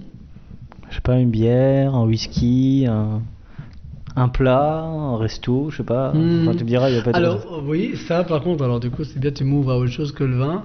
J'étais pas un gros consommateur de gnôle tant que mon père faisait les gnôles parce que c'était son, c'était son, son truc. Ça m'allait très bien parce que j'avais vraiment d'autres chats à, à fouetter. Et donc l'année dernière, papa ne, ne- ne- est tombé malade donc ne pouvait plus faire les, les eaux de vie. Et, et par l'histoire de, de Michel qui épépinait ses mares, Mathieu Schusger s'est rapproché de nous parce que euh, quand il distille, le- l'évaporation de, de matière grasse justement du pépin donne de l'huile euh, dans, dans, dans l'eau de vie, ce côté un peu gras, un peu Mhm. bleuté que l'on peut voir euh, quand on distille, qui rancit très vite parce qu'au contact de la chaleur, bah, l'huile rancit et euh, donne des arômes qui lui plaisaient pas. Et donc il s'est dit, oh chouette, si je peux récupérer des mares sans pépins, ça, va m'arranger. Donc c'est un peu comme ça que, que Mathieu a débarqué dans, dans la maison, euh, parce qu'il savait qu'on s'amusait à épépiner les mares, ça demande quand même un peu du matériel. Et de fil en aiguille, j'ai dit, oh bah ouais, bah écoute, moi j'ai plus personne pour distiller, que ça t'intéresserait pas et tout. Donc du coup voilà. Depuis du coup l'hiver dernier, euh, Mathieu distille les eaux du domaine et en plus a monté son propre projet personnel. Et du coup, on se met à picoler de l'agnole. Et c'est vrai que mon gros kiff euh, là, récent, c'était de, de constater, parce que papa euh, faisait les vie comme il a fait ses vins, avec quelque chose d'un peu plus rustique, un peu plus anguleux, un peu plus à l'ancienne. Mhm. Et donc les eaux de vie sont un peu restées euh, comme ça, puisque Mhm. je lui ai laissé ça, parce que c'était un peu aussi sa, sa raison de vivre, de, de, de, de, de garder ce, ce projet-là dans, dans, dans son, dans sa vie. Et là, il a les, les premières eaux de vie qu'il a faites, euh, que ce soit au domaine avec les mêmes matières premières que papa ou les siennes, j'ai remarqué cette gourmandise et cette appétence. Et je me suis euh, surpris moi-même à, à rentrer un soir bourré de- de- d'avoir bu des gnôles. Ce qui m'était jamais arrivé parce que souvent je goûte, ouais, c'est un peu dur, un peu râpeux, hop, c'est bon quoi. Et, et là, j'ai été comme mon scotché et c'était son abricot euh, thym. Oui, c'est ça Oh, abricot romarin. Oui, c'est Abricot citron thym et abricot. On, Voilà, on parle de spirale, on parle de spirale là. c'est Oui, de spirale. C'est- Et, et c'est gros truc à la mode ça en ce et moment. je me suis dit, waouh, ça glisse tout seul, quoi. C'est un, c'est un glouglou de gnôle, quoi. C'est impressionnant. et oui, oui, ça, c'est vraiment une émotion euh, il n'y a pas longtemps. En hein, fait, parce qu'il a sorti il n'y euh, a pas longtemps. le truc c'est que si on fait l'épisode euh, de spirale, il faut l'emmener. Hein. Bah, bah oui, parce que. on le prend au passage.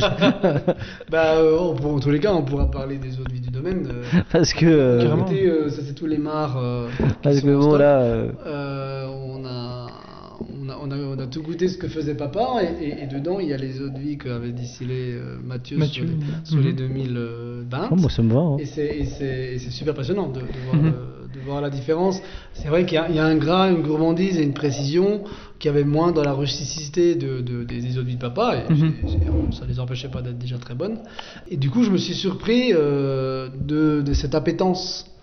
Et, et je me suis torché un verre de gnôle comme j'ai jamais fait quoi. Et voilà. Donc là vraiment c'était un Donc kiff. là, il soutient un copain, un collaborateur, et c'est très bien. euh, Oui, oui, alors c'était pas du tout. euh, J'aime, j'aime, il, il s'était pas du tout demandé par Mathieu. beaucoup, euh, parle je- de moi, s'il te plaît. j'aime, beaucoup, j'aime beaucoup, non, ça- Non, mais c'est Ça, super, euh, c'est vraiment bon. ouais. Mhm. Une rencontre amoureuse, tu prends quel vin Une rencontre amoureuse, je prends quel vin de chez toi De chez moi, ah bah, je vais prendre le blanc de noir parce que euh, parce que mon amoureuse c'est Michel et et euh, elle est elle est au début de son aventure euh, vineuse parce qu'elle buvait pas de vin avant de me connaître.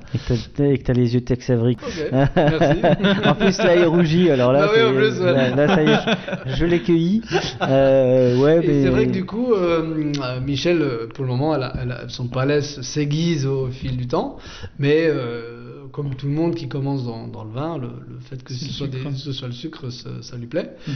Et, quand c'est, et par contre, elle a le, le, le sucrail euh, lourdeau, pour en lui en fait goûter, la vendange tardive un peu classieuse, elle a dit j'en bois pas de ça parce qu'il n'y a pas d'émotion, il n'y a pas Mhm, ce mhm. côté euh, 3D qui, qui l'a fait vibrer. Mais c'est vrai que quand, quand c'est plus enveloppé par le sucre, euh, elle, elle adore. Donc euh, avec euh, un dîner en amoureux, puisqu'on est à la veille du, du, du La 14 Saint-Valentin. la Saint-Valentin, ce sera, ce sera avec ça, parce que du coup on, on va, on va se retrouver, elle et moi, dans, dans du plaisir euh, à partager dans, dans, dans ce liquoreux blanc de noir. Et après l'amour, tu bois quoi? Ah, bah ça dépend. Euh, L'agneau. bah, on a... on a- Tequila artisanal Mathieu Tequila Non, non. Ah oui, en fait, si t'as besoin d'un répondant, tu l'appelles, il te livre à domicile. Ouais, voilà, c'est ça. Euh, non, plutôt, plutôt une bulle alors. Petite bulle, Ouais, petite bulle. petit scarabée. Un euh, petit scarabée ouais. qui bulle. euh, encore que ça, c'est un peu charnu. Je, j'ai deux trois pet notes là qu'on a qu'on a fait euh, sur des matières type VT, mais qui un peu comme le citron machin truc là de, Christophe Mhm. sont montés en piqûre lactique. Pinot citron. Et du coup, on a un côté hyper tonique. Qui, qui- bah on pourrait en boire une, tiens, là maintenant. Euh. C'est juste le moment. Euh, c'est une bonne transition. Et, et du coup, euh, ça par contre, ça remet le facteur sur le vélo, quoi. Tu vois, parce qu'après, Oui. après on fait l'amour, t'as quand même le petit côté Ouais. où t'as envie de te poser. Ouais. Et, et si tu veux remettre le couvert, il faut quand même remonter un peu. Et puis il faut récupérer, et faut puis plus tu, faut- plus tu vieillis, moins Bah, tu récupères vite. donc, donc il faut aider. Mais l'avantage, c'est que peut-être qu'en buvant l'agneau bleu, ça fait penser au Viagra et ça donnera à la machine de, Mmh. de se remettre à... Eh, reset euh, grâce à la spirale. J'ai- pas votre âge, les gars. Euh, je, je sais pas de quoi vous parlez. là. Euh, attends, j'ai pas, j'ai pas fini. Attends, attends, attends. J'ai attends. Ouais, bah c'est pas grave. viens. Ah bon, ah. Bah, on, on le boit entre nous, le pet nat. euh. Ah, ok, pardon. Ouais, on, est, on un peu égoïste. Oui, oui, oui. vas-y, Euh, si tu devais dé- définir ton domaine en trois mots, ce serait quoi? Question DRH. Attention. tes Non, qualités, tes euh, défauts. Amour, parce que sans amour, ça va. Amour, gloire et beauté. Ah oui, non, non, alors. Amour, gloire et beauté, pas du tout. hein. ça commence pareil, mais ça finit pas pareil. Euh, partage et, euh, et, et respect. Ok, ouais, j'aime bien. C'est quoi le dernier film, livre, euh, album qui, qui t'a fait kiffer où tu t'es dit putain là j'ai envie d'ouvrir une bouteille et je me fais un gros kiff? Film, livre? Et quoi Produit euh, disque. Produit ce que tu veux. culturel, euh, je Ouais, pense. bon, euh, ouais. culturel. euh, Écoute. euh, L'art de la guerre. Euh, je- c'est vrai que je commence à, à- à- à lire de plus en plus. Je sais pas comment je fais pour trouver le temps d'ailleurs, mais euh, et c'est un super livre sur, euh, sur euh, quelqu'un qui allait li- vivre dans son camping-car euh, et, et accompagner quelqu'un qui avait Alzheimer euh, jusqu'à la fin de sa vie. Je trouvais ça très beau. Euh, évidemment, comme pour euh, plein de choses, je, je- comment oublier le nom du livre et, et, et l'auteur. C'est un livre assez contemporain qui, qui est pas, qui est pas, qui, qui se trouve facilement, mais je sais plus le nom. C'est pas grave. Euh, Il y avait le, le ciel bleu un truc comme ça. Bref, un Ok. truc, euh, et j'ai trouvé ça très beau parce que c'était l'histoire euh, l'histoire euh, magnifique de gens normaux, quoi. Mhm. Et de gens qui font les choses euh, avec leur trip, qui vont au bout de leur pensée et qui, euh, et qui partagent les choses normales. Et j'ai beaucoup aimé lire ce livre parce que voilà, même si tu es malade, même si tu es quelqu'un de tout à fait normal, tu peux, tu peux vivre des choses hyper géniales. Quoi.